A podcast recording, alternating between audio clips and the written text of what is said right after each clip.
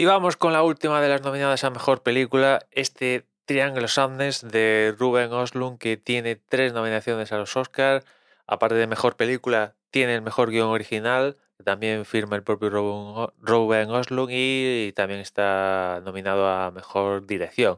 Una película que también, al igual que tal, toca el poder, pero lo hace de, de, de una diferente manera, porque, bueno, más que el poder, eh, otra película que nos muestra la diferencia de, clases y cómo dependiendo de la situación, pues los roles de esas clases cambian de manera de manera espectacular. Aparte aquí cambian las situaciones, que es un flipazo cómo cambian las situaciones y, y, y, ves clarísimamente cómo los roles dramáticamente cambia de forma, de forma espectacular. ¿no? Tampoco os quiero comentar, entrar de lleno un poco más en la película porque os la estaría chafando, que ahora mismo no sé si está en cines, por ahí he leído que con motivo de que ha estado, pues está nominada, pues la han reestrenado y tal, pero en principio ya debe estar al caer alguna plataforma de streaming, que creo que sería Movistar.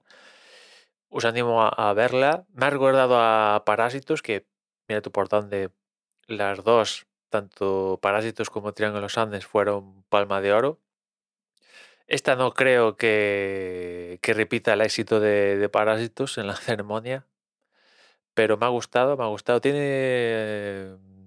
No es tan quirúrgica como Parásitos, diría, eh, pero a cambio tiene ese toque de comedia y tal, es más, más coral que, que Parásitos. Eh, tiene su punto la peli, tiene su punto y, y, y, me ha gustado y me ha recordado, pues eso, Parásitos. En algún momento también me ha recordado a Lost.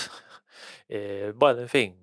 Mm, me ha gustado, me ha gustado la, la película y os recomiendo que, que la veáis si os interesa un poco ver pues este tipo de, de, de movidas, ¿no?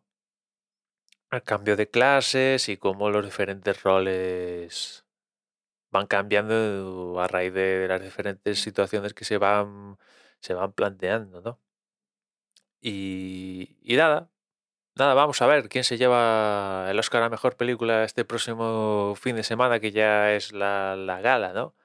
Yo este año no lo tengo nada, nada claro. En principio, pues la favorita debería ser, bueno, debería ser lo que he escuchado, Everything Everywhere All at Once, pero yo en lo particular, mira que el año pasado lo tenía clarinete, coda, sobre todas las cosas y se lo ha llevado. Pero este año estoy estoy bastante indeciso a, a qué película yo personalmente le daría al Oscar. No lo tengo no lo tengo claro. Quizás, quizás, por decir alguna, y, decidir, pues quizás se lo daría, mira tú por dónde, a la de Spielberg, de Fabelmans. Quizás, ¿eh? Pero tampoco es que sobresalga muchísimo para mí con respecto a, al resto de, candidatas. Sí que tengo más claro que, por ejemplo, a la de Avatar, pues esa tengo claro que ni de coña le daría al Oscar a Mejor Película. Vamos, eso lo tengo claro. En fin, el domingo saldremos de dudas. Nada más por hoy, ya nos escuchamos mañana. Un saludo.